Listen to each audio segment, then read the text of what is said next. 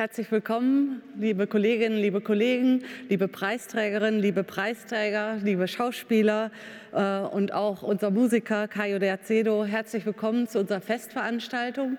Diese Veranstaltung ist einmal den Preisträgerinnen und Preisträgern äh, der Preise des Historikerverbandes gewidmet, aber es ist gleichzeitig auch das 125-jährige Jubiläum, die Festveranstaltung für dieses Jubiläum. Und deswegen wird im Anschluss an die Preisverleihung Verleihung ein, ähm, ein Verbandstheater aufgeführt, äh, wo Schauspieler äh, Episoden aus der Verbandsgeschichte mit Musik äh, hier äh, vorführen. Ich freue mich da sehr drauf und ich äh, hoffe, dass wir alle einen schönen, würdigen und auch vergnüglichen Abend haben werden.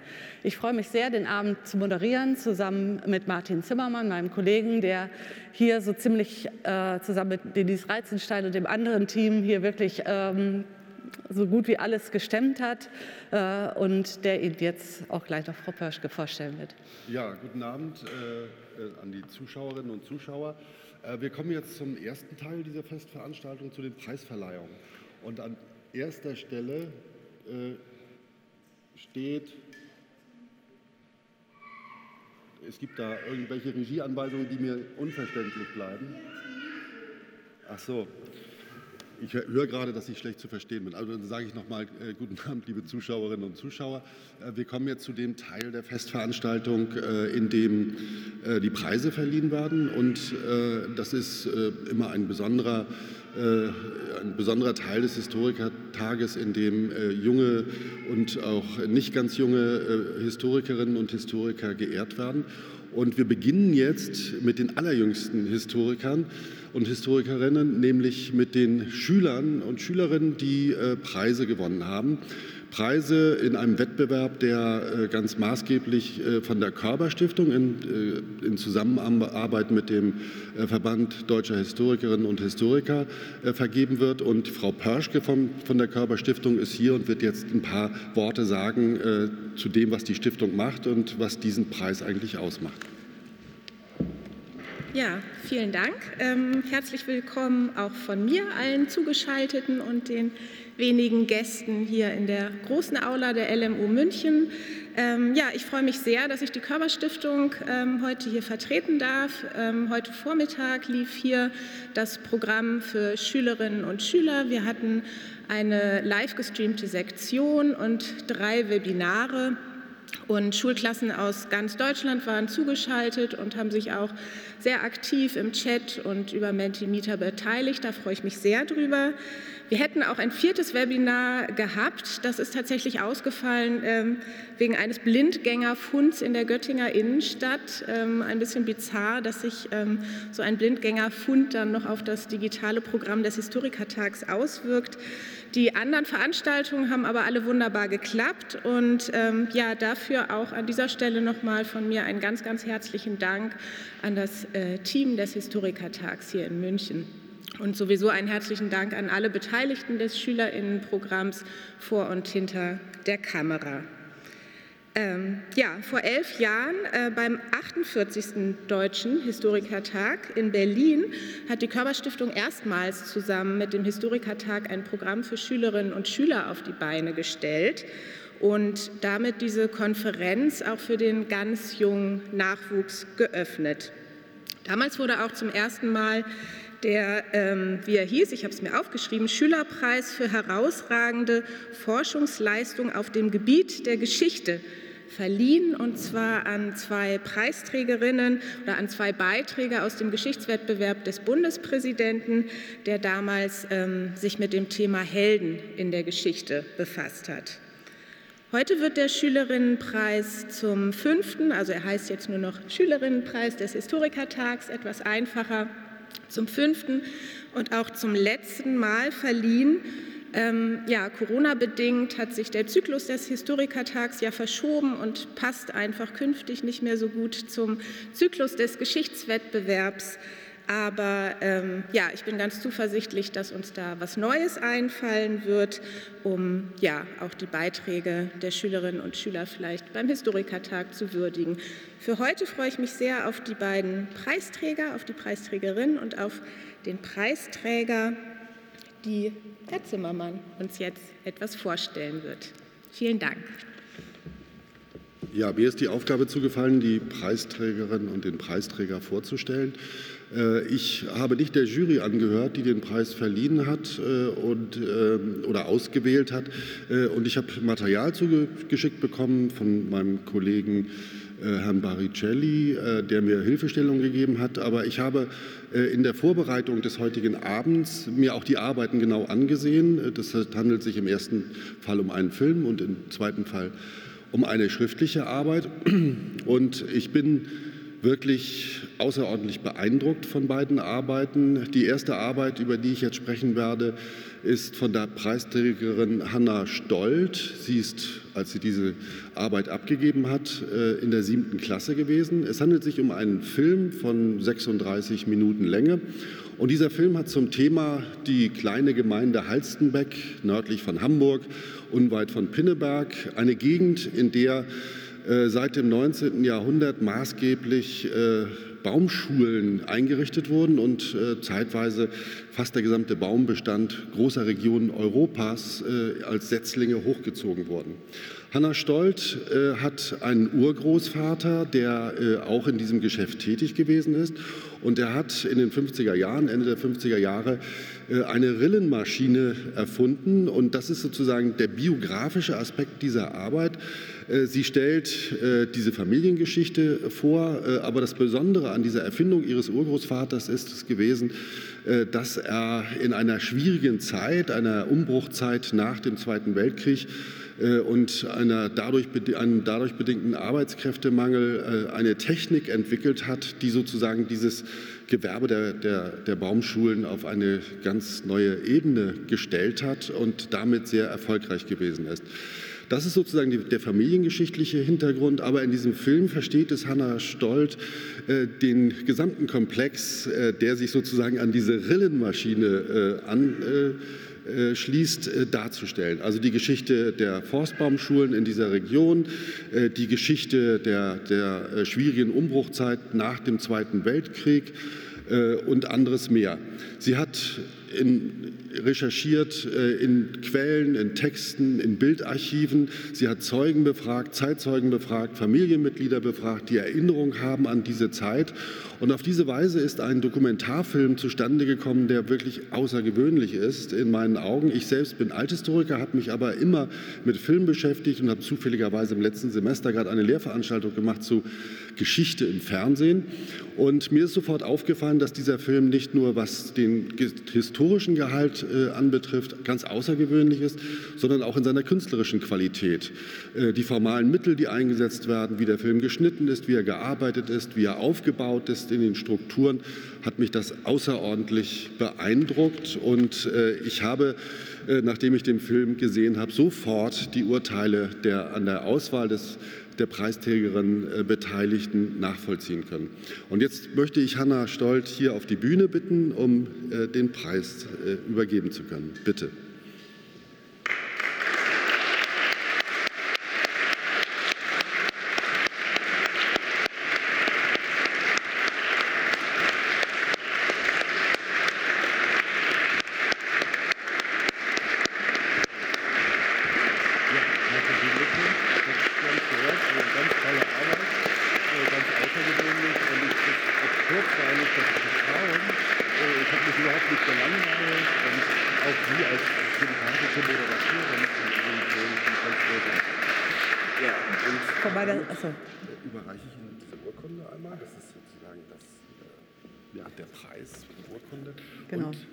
meiner Seite auch ganz herzlichen Glückwunsch. Dankeschön. Und dann gibt es noch Preise, die jetzt leider in dieser Format mitnehmen. Bitte schön.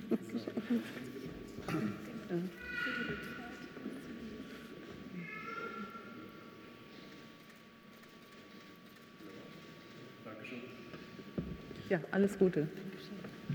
Ja.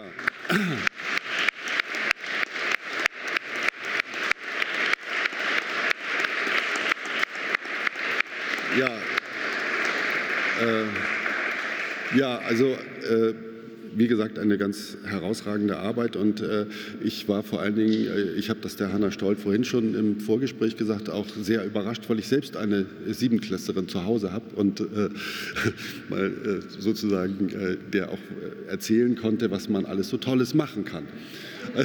Also ganz äh, außergewöhnlich. Ähm, und genauso außergewöhnlich äh, ist die zweite Arbeit äh, von Henry äh, Karaski, der als Zwölftklässler diese Arbeit eingereicht hat. Er hat sich beschäftigt mit der Privatisierung des Glashüttener Pappen- und Kartonagenfabrik äh, nach, dem, äh, nach der Wiedervereinigung. Also eine Arbeit, die den Privatisierungsprozess nach 1990 zum Gegenstand hat und an einem Beispiel exemplarisch äh, vorführt. Äh, der Transformationsprozess der Wiedervereinigung ist ja sehr komplex gewesen und hat bis heute ja äh, auch in den ostdeutschen Bundesländern immer noch Verwerfungen hinterlassen. Die werden auch in dieser Arbeit thematisiert, aber darum geht es nicht in erster Linie und es geht darum, aufzuzeigen, welche Chancen Anfang der 90er Jahre bestanden in Kooperation mit Treuhand, ehemaligen Betriebsmitarbeitern, dem Besorgen von Kapital, so einen Privatisierungsprozess in einem volkseigenen Betrieb äh, durchzuführen. Äh, Herr Karaski hat zu diesem Zweck äh, eine riesige Menge an Quellen verarbeitet. Also das sind Bilanzen aus der Firma, das sind Korrespondenzen der Firma. Er hat Zeitzeugen befragt. Äh, hat versucht, aus äh, Personen, die an diesem Prozess beteiligt waren, äh, noch aus den Informationen, von den Informationen zu bekommen, um diesen Prozess zu rekonstruieren. Und was ich bemerkenswert finde in der Arbeit und was auch in den Gutachten immer wieder eine Rolle spielt, ist, dass auch eine andere Geschichte der Treuhand erzählt wird. Also Sie wissen alle, dass die Treuhand ja nicht nur in den östlichen Bundesländern, sondern auch bei einigen Parteien in, in, den westlichen Bundesländern keinen besonders guten Ruf hat und sozusagen als eine Abwicklungsanstalt äh, äh, im öffentlichen Bewusstsein äh, wird, bewertet wird, die im Grunde genommen tolle Betriebe abgewickelt hat. In diesem, Geschichte, in diesem Buch wird eine andere Geschichte erzählt und die Rolle der Treuhand auch sozusagen ohne diese Vorurteile und Vorbehalte anders und neu erzählt. Das fand ich sehr spannend und diese diese, äh, diese, dies, das Format der Arbeit ist, wie es in einem Gutachten heißt. Äh, Im Grundton ist es positiv und vorwärtsgewandt, lässt sich nicht auf die überhitzten, eifernden Debatten dieser Tage an und bleibt, bleibt aber dabei trotzdem politisch ausgewogen. Und äh, auch wurde hervorgehoben, dass die Arbeit so gut recherchiert ist, dass der Leser sich am Ende selbst ein Urteil bilden kann. Äh, also wie dieser Prozess, der in dem Buch sehr minu minutiös auf einigen Seiten äh, auch mit einer Fülle von Material beschrieben wird, wie der zu bewerten ist. Und äh, aus diesem Buch sind nicht einfache Lehren zu ziehen, also dass man etwa mit viel Geld und Engagement äh, die alten Betriebe hätte alle am Leben erhalten können, sondern es wird sehr differenziert dargestellt, äh, was die Akteure, äh, die beteiligt waren, was die Treuhand und andere an diesem Prozess für Handlungsspielräume gehabt haben. Ich muss sagen, ich habe diese Arbeit gelesen und war außerordentlich beeindruckt. Äh, ein Zwölftklässler, das Alltagsgeschäft von uns als Historikern ist ja Masterarbeiten, Bachelorarbeiten am Ende eines Geschichtsstudiums zu lesen. Und da würde man sich schon freuen, wenn man so eine Arbeit dieses Formats äh, ab und zu mal auf den Tisch bekommen würde. Also wirklich eine äh, sehr, sehr gute, außergewöhnliche Arbeit und äh, aus meiner, auch aus meiner Perspektive des Laudators ein wirklich äh, verdienter erster Bundespreis. Und jetzt darf ich äh, Sie auf die Bühne bitten.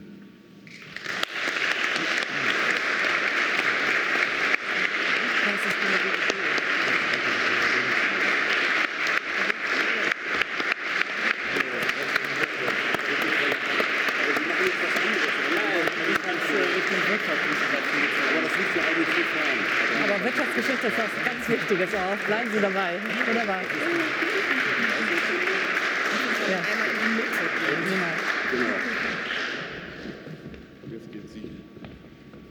Ich glaube, wir sollen in die Mitte der. Ah ja, okay. Dazu gibt es noch ein, gewichtigen, ein gewichtiges Preisgeschenk. Äh, und äh, das ist von der WBG gestiftet für unseren Preis. Herzlichen Dank an die WBG dafür.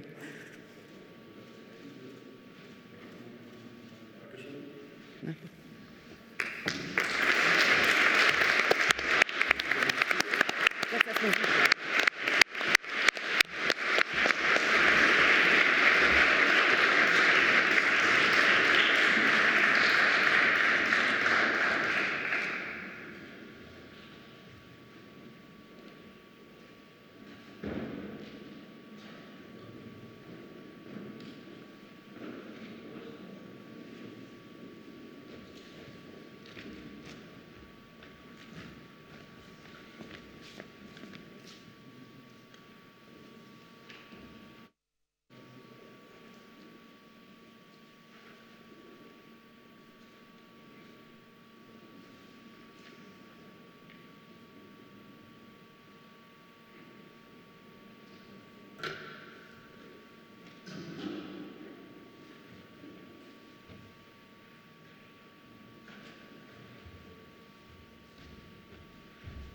Mm-hmm.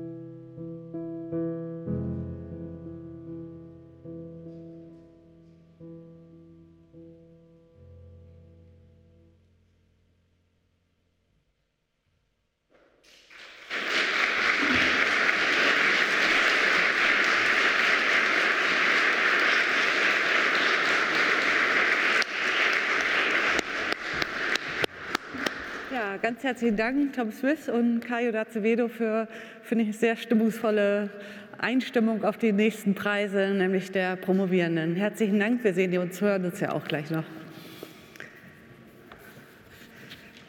Wie viele von Ihnen wissen, wurde der Promovierendenpreis äh, seit, der, seit dem Historikertag in Münster vor drei Jahren äh, ganz neu konzipiert. Wir hatten jahrelang eine Posterausstellung ähm, aber es hat sich gezeigt, dass die ähm, Posterausstellung sozusagen zu schwierig war, um äh, die Arbeiten der Promovierenden wirklich ähm, zu, äh, zu umreißen und in ihrem Inhalt wirklich gut darzustellen.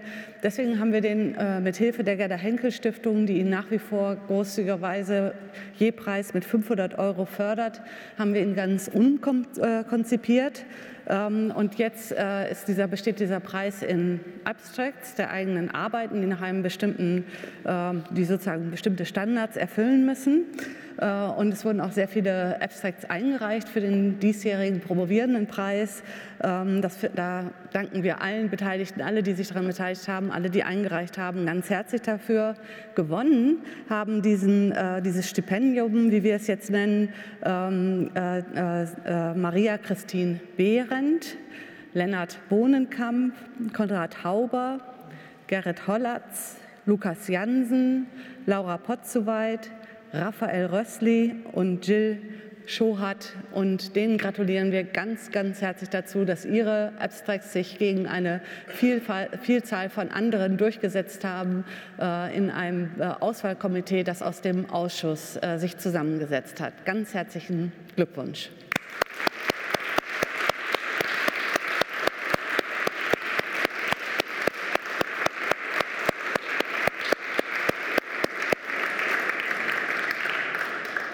Teil des neu konzipierten ähm, äh, Stipendiums ist einmal, dass sich die, äh, äh die Promovierenden im VAD-Journal vorstellen, aber wir haben auch, auch Teil davon ist, dass wir uns äh, getroffen haben, nämlich am Dienstag zusammen mit Johannes Paulmann, Leonie Treber und mir äh, und haben wir äh, uns mit, mit Ihnen unterhalten. Ich fand, es war eine sehr schöne Begegnung und ich hoffe sehr, dass wir diesen Austausch und auch dieses Format ähm, auf anderen, auf den nächsten Historikertagen fortsetzen können. Ursprünglich war die Idee, äh, dass dieses Stipendium die Reise nach München und die nicht so ganz äh, ähm, ähm, preiswerte Situation hier in München erleichtern sollten, also den Besuch des Historikertages erleichtern sollten. Jetzt kam es aber natürlich so aus, dass der Historikertag in München einfach nicht zu besuchen ist, sondern eben im Wesentlichen online stattfindet. Äh, und deswegen haben wir das Preisgeld ähm, ausgezahlt. Aber das fanden die Preisträgerinnen und Preisträger auch ganz wunderbar.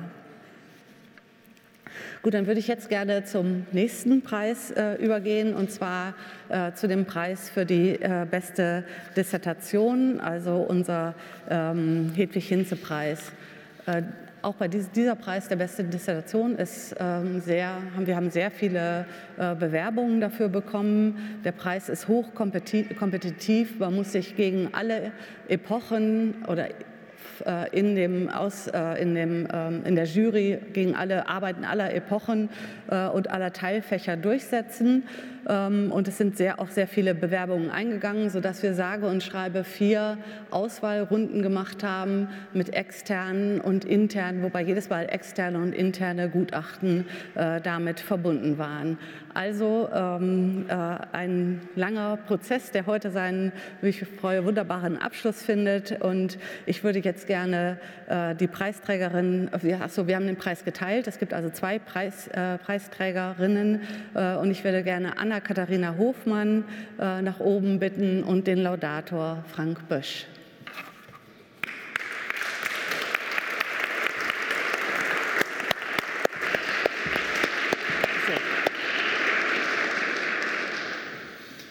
Ja, meine sehr geehrten Damen und Herren, auch ich begrüße Sie ganz herzlich zu dieser Laudatio auf unsere Preisträgerin. Eva Schlothäuber hat es eben gerade schon gesagt. Ähm, es waren viele Bewerbungen und es war wirklich ein intellektuelles Vergnügen, diese Auswahl zu treffen. Und am Ende gehört natürlich immer ein bisschen Glück dazu, dass man bei den letzten fünf, sechs, die dann mit fünf positiven Gutachten noch übrig geblieben sind, dann ausgewählt wird. Aber wir waren uns alle ganz einig, dass Anna-Katharina Hofmann ähm, dazugehören soll mit ihrer Arbeit über Frankos moderne Technokratie und Diktatur in Spanien 1956 bis 1973. Die ökonomischen Reformen in spätfrankistischen Spanien sind sicherlich schon verschiedentlich untersucht worden. Aber Hoffmanns elegant formulierte Dissertation setzt viele neue Akzente. Das gilt bereits für ihren methodischen Ansatz. Auf einer breiten Archiv- und Quellenauswertung, natürlich vornehmlich in Spanien gemacht, verbindet sie Ansätze der Politik, der Wissens- und Wirtschaftsgeschichte mit einem biografischen Zugang. Und die Konzepte und Praktiken des spanischen Planungskommissars López Rodo bilden einen roten Faden, um die spanische Staats- und Gesellschaftsgeschichte vertieft auszuleuchten. Mit dieser Sonde zeigt Hoffmann, wie durch internationale Transferprozesse, insbesondere aus den USA und Deutschland in den 50er Jahren, technokratische Reformkonzepte entstanden etwa in der Auseinandersetzung mit Ernst Forsthoff, mit Halmer Schacht, der oft auch nach Spanien reiste und nicht nur dorthin nach 45, oder auch Ludwig Erhard. Und ebenso verdeutlicht sie, wie ab 1958 dann Frankreich unter de Gaulle zum Referenzmodell für die jungen Reformer in Spanien wurde, die das Land aus der sozioökonomischen Krise und Isolierung herausholen wollten. Mit vier Jahresplänen strebten sie ein Leistungsregime mit einer hierarchischen Verwaltung an, um, so Hofmann, eine scheinbar entpolitisierte Gesellschaft aus Verwalteten zu schaffen. Hofmann zeigt so, wie in einer Diktatur wirtschaftspolitische Reformen eine internationale Anerkennung förderten. Und dies bescherte Investitionen und Kredite, sei es von der Weltbank oder auch aus der Bundesrepublik. Und sie analysiert dabei, wie die Reformer in Spanien, in, äh, wie die Reformer Spanien in den internationalen Wachstums- und Entwicklungsdiskurs einschrieben, etwa durch die Generierung von Statistiken. Neue Akzente setzt Hofmann auch dadurch, dass sie die inneren Machtkämpfe innerhalb der frankistischen Elite herausarbeitet, die dieser Kurs dann auch auslöste und selbst in der spanischen Öffentlichkeit, das war für mich auch besonders überraschend, äh, intensiv ausgetragen wurde.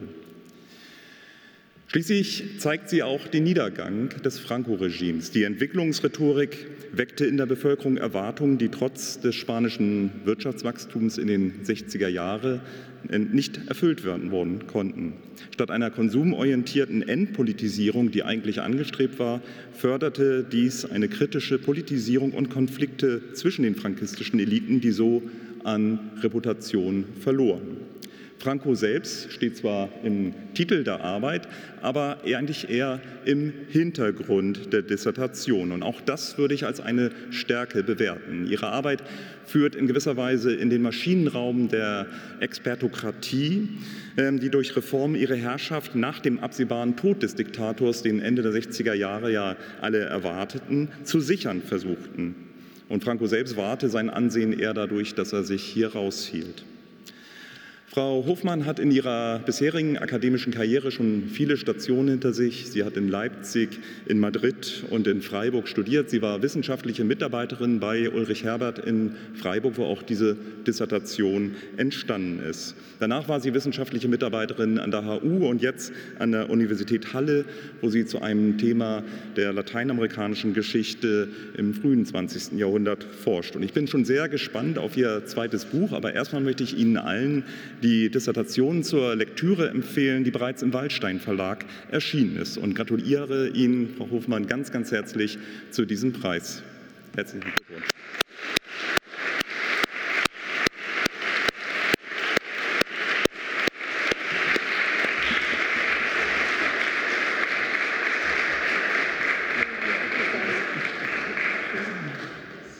Herzlichen Glückwunsch. Ich habe die mit wirklich großem Vergnügen gelesen, muss ich sagen einmal die Urkunde und vergnüglich zu lesen, die Verbandsgeschichte.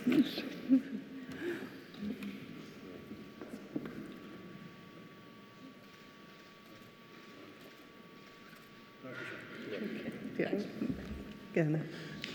So, und ich leite direkt über ähm, zu der zweiten Preisverleihung, die Silke Hensel machen wird. Ähm, ja, Silke.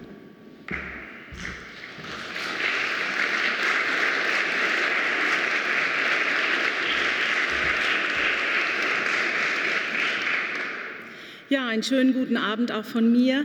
Ähm, mir kommt jetzt die schöne Aufgabe zu, äh, die Laudatio auf die Dissertation von Irina Saladin zu halten, die unter dem Titel Karten und Mission die jesuitische Konstruktion des Amazonasraums im 17. und 18. Jahrhundert ähm, verfasst wurde.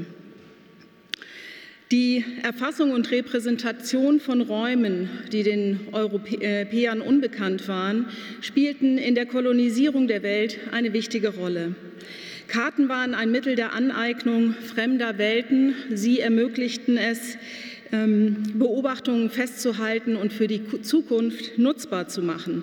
Gleichzeitig waren sie Übersetzungen, weil Begebenheiten im Raum, den niemand in Gänze sehen konnte, auf Papier gebannt werden mussten. Eingeholte Informationen auf verschiedene Quellen mussten miteinander in Beziehung gesetzt und in eine überindividuell lesbare Form gebracht werden. Diesem komplexen Prozess der Erstellung von Karten als einer Form der Wissensproduktion widmet sich Irina Saladins Dissertation, äh, mit der sie 2018 an der Universität Tübingen äh, promoviert wurde. Renate Dürr hat die Arbeit betreut. Die Arbeit nimmt die Jesuiten in den Blick, die im 17. und 18. Jahrhundert im Amazonasraum, konkret im Reino de Quito, missionierten und unter anderem über das Gebiet ähm, Karten erstellten. Die Repräsentation des Raums in all ihren Facetten und die sich daraus entfaltenden Sinnzuschreibungen, wie sie die Kartenersteller, aber auch die Rezipientenvornamen werden ebenso einer eingehenden Analyse unterzogen wie die Frage nach den beteiligten Akteuren und dem Kontext, in dem die Karten entstanden. Die Verbindung von Mission und Wissenschaft in der Gesellschaft Jesu bilden den Ausgangspunkt der Studie. Für die Jesuiten bestand kein Widerspruch zwischen ihren religiösen Überzeugungen und der Betrachtung der Natur mit Hilfe wissenschaftlicher messbarer Daten. Vielmehr spielte die Geografie im Orden eine wichtige Rolle ähm, und die geografische Beschreibung äh, von Missionsgebieten in aller Welt galt gleichermaßen als erbaulich und gottgefällig. Gleichzeitig diente sie den Jesuiten bei der Festigung ihres Selbstbildes als global agierenden Orden. In die kartografische Repräsentation des Amazonasgebiets gingen mythische Vorstellungen über die Amazonen ebenso ein wie politische Konkurrenzen zwischen Spanien und Portugal einerseits und zwischen unterschiedlichen Missionsorden andererseits. So verband sich mit der Kartenproduktion ein Anspruch auf die Mission der dargestellten Region und manchmal auch ein Appell an die Obrigkeit, sie möge, äh, sie möge militärisch eingreifen. Die Kartenproduktion hing zu einem wesentlichen Teil von den Informationen der Bevölkerung vor Ort ab. Auch deshalb entstanden sie in einem Kontext, in dem kulturelle Übersetzungen prägend waren.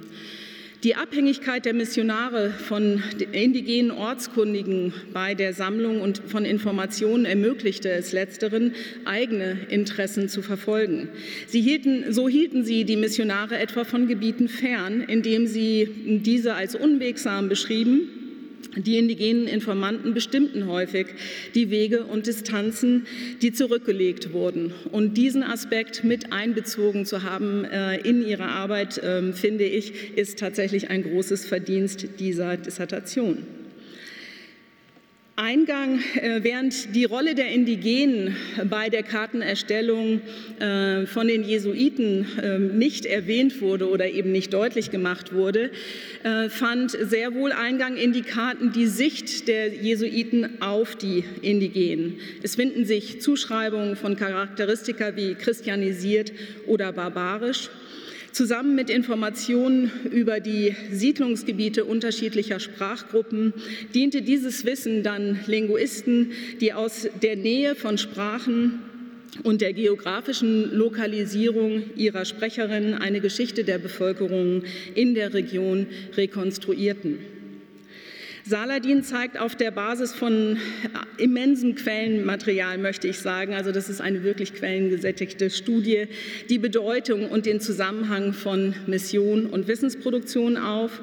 Die Studie besticht durch ihr theoretisches und äh, methodisches Fundament Neben den kartografischen Darstellungen im engeren Sinne untersucht sie die ikonografische Gestaltung der gedruckten Karten und deren symbolische Bedeutung genauestens.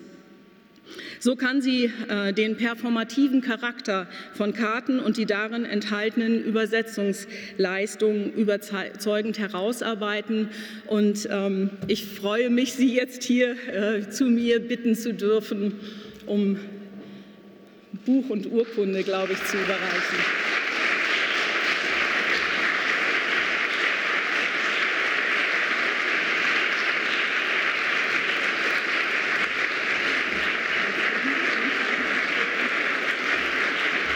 Ganz herzlichen Glückwunsch, Frau Sorin. Wunderbar.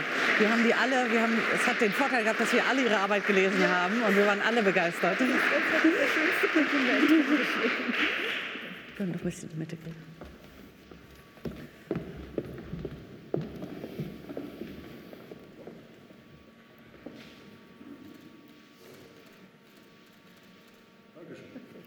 Alles Gute.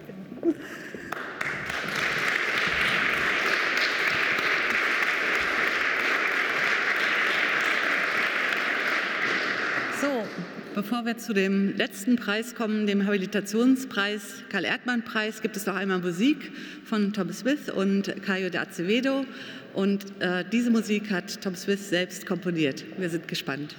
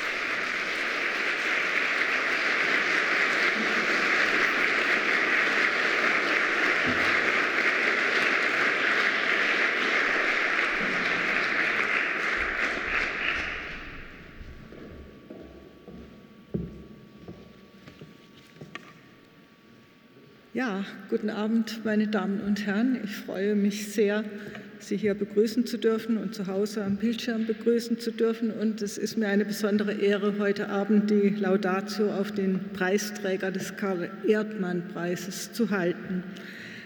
Ein paar Worte zum Preis vorweg. Der Karl-Erdmann-Preis des Verbands der Historiker und Historikerinnen Deutschlands gilt dem für eine wissenschaftliche Karriere als Historiker in, in Deutschland nach wie vor elementar wichtigen zweiten Buch. Er ist nach Karl Erdmann, dem bedeutenden Medievisten und äh, vor allem für seine äh, Forschungen zum Kreuzzugsgedanken, wie ich gestern gelernt habe, berühmten äh, Historiker, der, dessen tragisches Leben in Kürze in seiner Biografie von Volker Reichert nachlesbar ist. Alles das konnte man hier auf dem Historikertag lernen. Der Preis für nach Karl Erdmann geht in diesem Jahr an Privatdozent Dr. Mark Buggeln. Mark Buggeln hat in Bremen promoviert mit einer ebenfalls schon preisgekrönten Dissertation zum Thema Arbeit und Gewalt, das Außenlagersystem des KZ Neuengamme. Im Anschluss an seine Promotion war er wissenschaftlicher Mitarbeiter am Institut für Geschichte der Humboldt-Universität und hat sich vielseitig geschichtswissenschaftlich und geschichtskulturell engagiert. Uns allen ist er wahrscheinlich als Redakteur von Hasutz und Kult namentlich bekannt. Die Jury des Verbands der Historiker aus Ausschuss und Vorstandsmitgliedern sowie externen Experten würdigt mit der Vergabe dieses ihres wichtigsten Preises Buggens 2019 von der Humboldt-Universität angenommene Habilitationsschrift. Sie trägt den Titel Das Versprechen der Gleichheit, progressive Steuern und die Reduktion sozialer Ungleichheit 1871 bis 1945. Die Arbeit erscheint im kommenden Frühjahr als Surkamp-Taschenbuch, zielt also auf ein breites Lesepublikum. Und damit ist bereits einer der großen Vorzüge dieser Arbeit erwähnt, deren Sujet nur auf den ersten Blick schwer verdaulicher Lesestoff für finanzwissenschaftlich interessierte Expertinnen und Experten ist. Diese kommen zweifellos auch auf ihre Kosten, denn bislang fehlte eine Studie, die der Frage nachgeht, welche Bedeutung das jeweilige Steuersystem oder einzelne Steuern, insbesondere die progressive Einkommenssteuer, für den jeweiligen Grad sozialer Ungleichheit unterschiedlicher Industrieländer und politischer Systeme hatten. Buckelns Untersuchung schließt diese Forschungslücke, indem sie über drei Systembrüche und zwei Weltkriege hinweg eine Art Metastudie die Entwicklung des deutschen Steuersystems rekonstruiert und die finanzwissenschaftlichen Prägungen, vor allem aber die Auswirkungen des Steuersystems und der Fiskalpolitik auf die Einkommens- und Vermögensverhältnisse analysiert. Jedoch nimmt Buggeln keinen national verengten Blick ein. Chronologisch vorgehend vergleicht er jeweils die Befunde für Deutschland mit anderen Staaten und achtet auch auf transnationale Wissenstransfers. Es geht also immer um weit mehr als nur um Steuern oder Steuerpolitik, sondern um lange Linien wirtschaftlicher Entwicklungen und finanz- und wirtschaftspolitischer Gouvernementalität.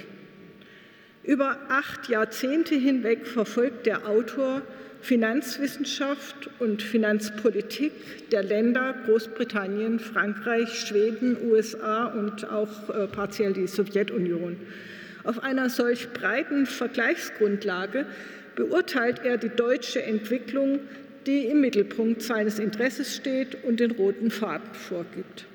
Dabei gelingt es ihm erstaunlich gut, verständlich die großen politischen, wirtschaftlichen und sozialen Entwicklungen in den Blick zu nehmen, nach finanzwissenschaftlichen und gesellschaftspolitischen, auch ideologischen Anstößen, nach der Beschaffenheit und den Wirkungen der Steuerpolitik zu fragen. Gleichzeitig äh, beleuchtet er, was seine Befunde zur Klärung historischer Kontroversen beitragen. Und an Kontroversen fehlt es in diesem Feld nicht. Ich nenne hier exemplarisch etwa die Frage, ob die Gesellschaft der Kaiserzeit im internationalen Vergleich von größerer Ungleichheit geprägt war als andere Staaten, ob und inwieweit sie, wie es für die westlichen Länder nachgewiesen wurde, durch eine Gleichheitsrevolution tangiert wurde wie sich der Erste Weltkrieg auf das Ungleichheitsgefüge auswirkte, wie die sogenannte Borchardt-Kontroverse um Handlungsspielräume der Brüningschen Wirtschafts- und Finanzpolitik im Lichte der eigenen Befunde zur Steuerpolitik äh, ausnehmen und wie es um die Umverteilungswirkung der Steuerpolitik in Hitlers Volksstaat beschaffen war, eine vor rund eineinhalb Jahrzehnten von Götz Ali ausgelöste Debatte. Als Fazit kann Buggeln zeigen, dass progressive Steuern in verschiedenen Industrieländern dazu beitrugen, soziale Ungleichheit abzuschwächen, dass sie jedoch dort, wo Inflation, ja jedenfalls Hyperinflation grassierte oder wo Lohn- und Einkommensunterschiede die Kluft immer größer werden ließen, dass sie dort kein effizientes Korrektiv zur Behebung von Ungleichheit waren. Letzteres traf auf das Dritte Reich zu. Mark Buggelns Habilitationsschrift ist also ein gut lesbarer Beitrag zu einem aktuellen, viel diskutierten Thema, dem eine aufwendige Forschungsleistung auf bemerkenswert breiter Materialbasis zugrunde liegt. Mit der Jury bin ich der Meinung, dass er für diese Leistung den Karl-Erdmann-Preis verdient. Herzlichen Glückwunsch, lieber Herr Buckeln. Ich bitte Sie damit nach oben.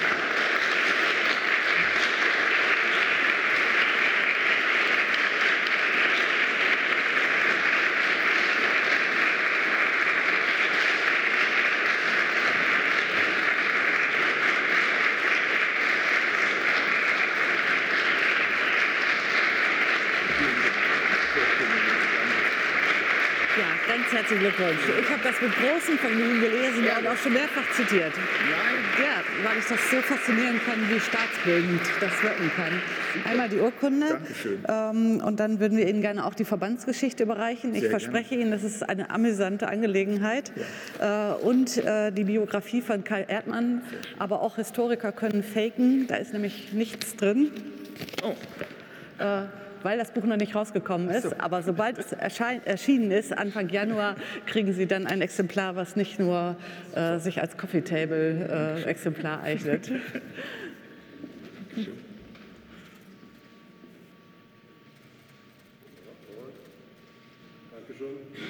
Danke. Ja. Das hier vielleicht. Ganz herzlichen Glückwunsch. Danke.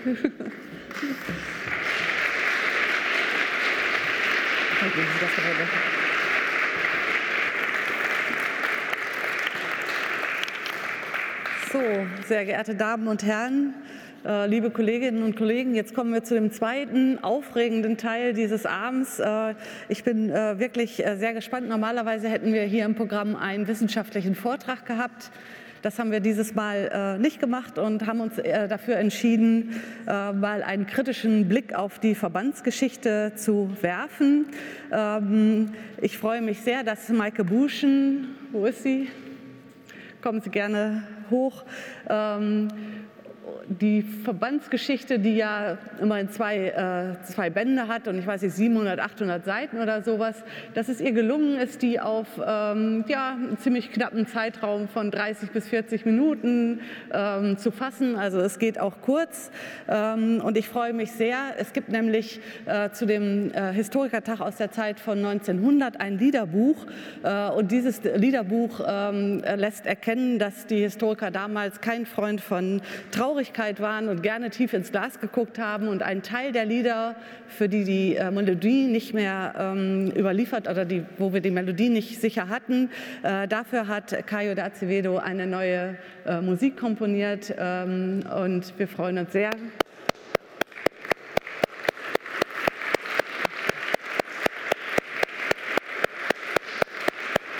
Ganz herzlichen Dank. Wir freuen uns sehr, dass, äh, äh, dass Sie, huch, da fällt schon eine Sonnenbrille runter hier. Äh, wir, wir, freuen uns sehr, dass, äh, dass, sie, dass, das geklappt hat und wie gesagt, wir sind sehr gespannt. Die Schauspieler sind Inea Boschen, Tekla Hartmann und Tom Smith. Und jetzt gehört die Bühne Ihnen.